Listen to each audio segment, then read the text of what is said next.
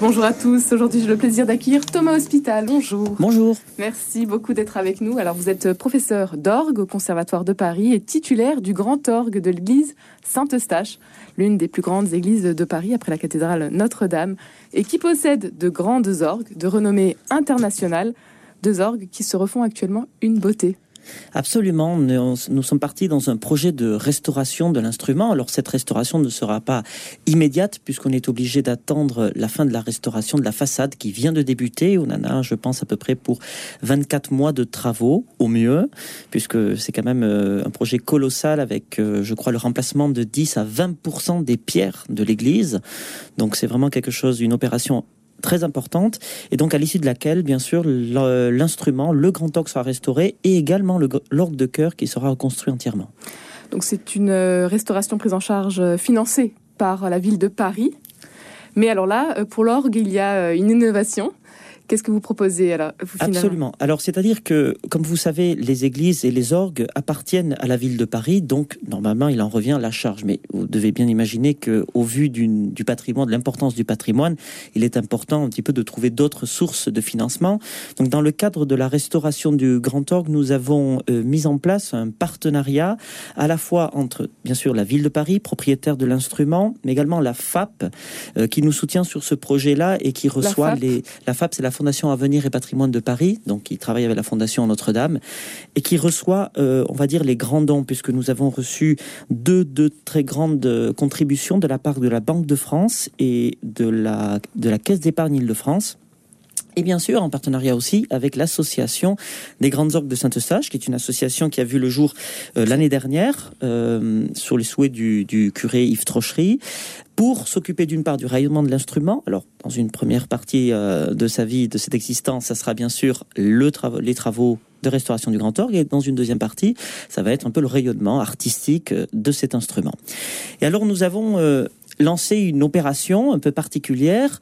En l'occurrence, c'est un parrainage des tuyaux, c'est-à-dire que chacun peut parrainer euh, un des tuyaux, un des 8000 tuyaux du Grand En l'occurrence, 8000 tuyaux, oui, il y en aura pour... Euh, oui, j'ose espérer qu'ils seront tous parrainés, mais on en a pour un petit moment avant d'arriver au bout de l'opération. Alors, on l'a fait de manière... il y en aura, oui, pour tous les budgets. Absolument. Mm. On a voulu que exactement. On a voulu que ce soit accessible à tout le monde. Donc nous avons six formules tarifaires allant de 40 euros à 500 euros et bien sûr euh, davantage si les gens souhaitent donner davantage. Euh, et donc ces dons peuvent être faits soit en ligne via le site de l'association, ou bien euh, en remplissant un formulaire qui se trouve sur format papier à l'église Saint-Eustache. bien sûr, ensuite, nous associons cette, la personne qui a, euh, qui a parrainé ce tuyau a une des notes particulières de l'orgue. Voilà. Suivant le, prix qu'il a décidé, eh bien, nous allons vraiment l'affecter à un tuyau et cette personne aura vraiment le nom du tuyau, du, du registre et sur lequel, sur quel clavier se trouve ce tel. Et nous avons pour cela euh, un certificat que nous envoyons à chacun. Et évidemment, l'objectif de, de ce parrainage de tuyaux, il est double. Bien entendu, il est celui de, de récolter le maximum de fonds. Et nous en avons vraiment besoin nous espérons. Un budget colossal, euh, plus d'un million d'euros. Absolument. Le, ce n'est pas encore tout à fait défini parce qu'une étude préalable est en cours et dont les résultats devront être euh, rendus pour le 31 mars, mais ça avoisine, je pense, plus d'un million d'euros, mmh. c'est certain. Et l'objectif, en fait, est double. Bien sûr, nous avons besoin, comme je vous le disais, de récolter le maximum d'argent, mais aussi, il est important, je crois, de créer une communauté de gens qui se retrouvent autour de ce projet-là. Et je crois que aujourd'hui, dans le monde dans lequel on vit, je crois qu'il est important de créer des sortes de, de communautés de gens qui se retrouvent derrière le patrimoine, derrière l'art, derrière la beauté, derrière nos églises, qui, parce qu'il est, je crois, toujours important de dire, d'envoyer un message très précis aux politiques qui, ont, qui sont propriétaires de ces instruments et pour leur dire, ben voilà, il y a des gens qui soutiennent cette action. L'orgue, c'est un instrument exceptionnel, alors celui de Saint-Eustache euh, encore plus. Racontez-nous un peu euh, son histoire. En quoi euh, est-il spécial? Quelle est sa particularité? Alors, cet orgue a une histoire extrêmement longue et je crains que l'émission soit trop courte pour vous, pour vous, pour vous raconter la totalité de cet, instrument, mais je vais vous donner un petit peu les grandes clés.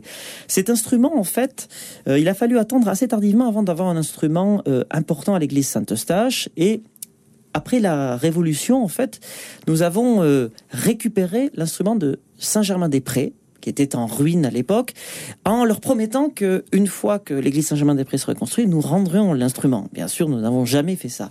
Donc nous avons installé cet instrument et en 1844, après six mois seulement après la, la reconstruction de cet orgue-là, eh bien le facteur d'orgue qui était venu entretenir l'orgue a fait tomber sa pluie à l'intérieur de l'instrument, ce qui a mis le feu à l'orgue. Donc c'est pourquoi nous avons en fait aujourd'hui à Saint-Eustache un buffet euh, de 1854 euh, que l'on doit à l'architecte Victor Baltard. Et c'est un des rares finalement buffets du 19e siècle dans les grandes églises parisiennes. Et alors à l'intérieur de cet orgue se sont succédés euh, plusieurs instruments jusqu'en 1989 où un instrument a été complètement reconstruit par les facteurs d'orgue hollandais Van den Neuvel. Ils ont utilisé une partie de la partie instrumentale antérieure mais la majorité est neuve. C'est un orgue particulièrement grand oui, c'est l'un des plus grands orgues de France. Je dirais avec Notre-Dame de Paris, ils sont à peu près euh, au même niveau en termes de taille d'instrument. Et alors, il a une particularité, c'est que il a aussi une console, c'est-à-dire là où l'organiste joue, qui se trouve au milieu des gens dans la nef, ce qui permet en fait lors des concerts que le public puisse voir l'organiste. Et dans le projet de, de reconstruction, de restauration que nous avons de cet instrument-là, nous voulons aussi reconstruire entièrement l'orgue de chœur, qui lui pour le coup est un instrument, on peut le dire, euh, je crois sans, sans vexer personne, qui est vraiment de mauvaise qualité. C'est vraiment un instrument qui a été mal conçu euh, à l'origine, l'orgue de chœur.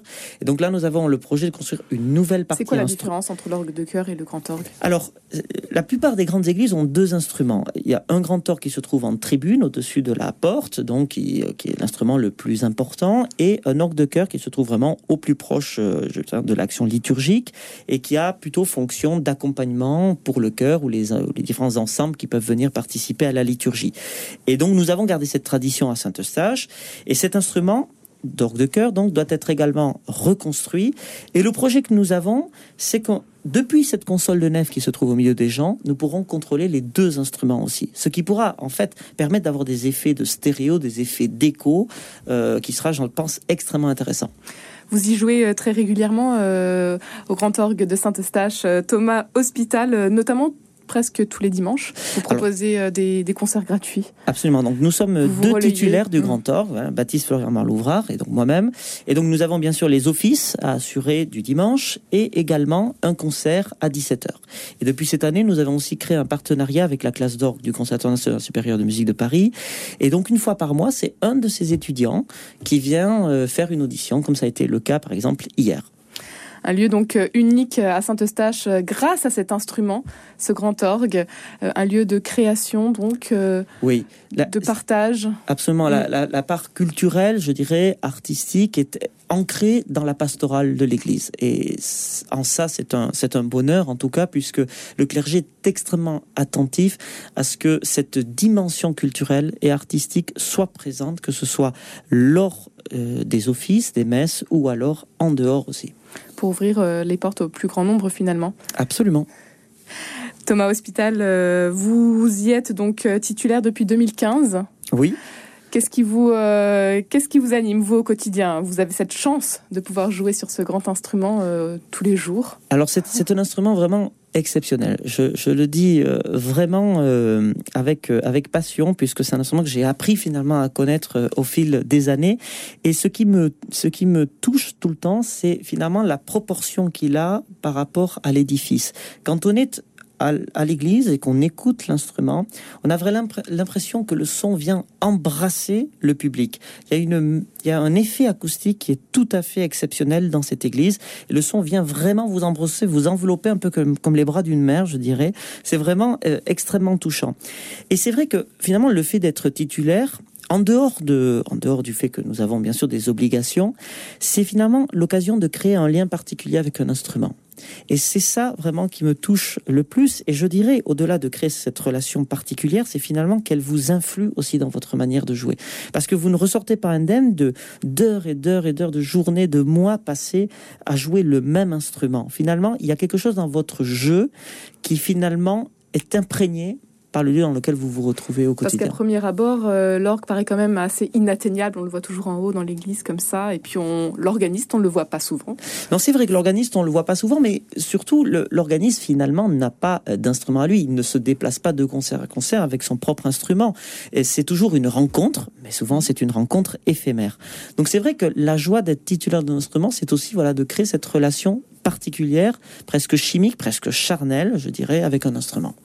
Un moment peut-être qui vous a marqué dans votre euh, carrière, Thomas Hospital, euh, justement, où il s'est passé quelque chose euh, lors d'un concert des, moments, il y, en a, il y en a énormément. Peut-être que l'un des moments les plus, les plus marquants, peut-être euh, le premier concert que j'ai donné à Saint-Eustache, euh, le premier concert en tant que titulaire, où finalement il y avait énormément de monde, et c'est vrai que c'était une sorte de... Voilà, ça, on se sentait porté par à la fois euh, toute la communauté de Saint-Eustache, et puis tous les, amoureux de la musique et tout ça. C'était des moments forts, des moments marquants, dont on a, je sais pas, donc, qui font beaucoup de bien. Vous êtes porté par la foi aussi, Thomas Hospital? Bien sûr, bah, moi j'ai grandi de toutes les manières dans, la foi, au Pays Basque, euh, et c'est quelque chose qui m'anime. Je dis toujours que j'ai la foi de saint Thomas, celle qui, celle qui doute au quotidien, euh, et, je crois que finalement euh, c'est c'est avec modestie qu'il faut le dire. Voilà, la foi c'est quand même une chose qui se qui se questionne sans arrêt. Thomas Hospital, pour, pour information, on pourra vous retrouver dimanche prochain, le 20 février. Vous allez jouer du Louis Vierne.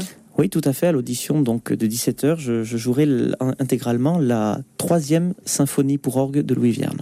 Un grand merci Thomas Hospital d'avoir été avec nous aujourd'hui. Je rappelle donc le site de votre association www.org-saint-eustache.org si vous souhaitez donc euh, en savoir plus sur euh, toute cette restauration à venir et puis les soutenir bien évidemment.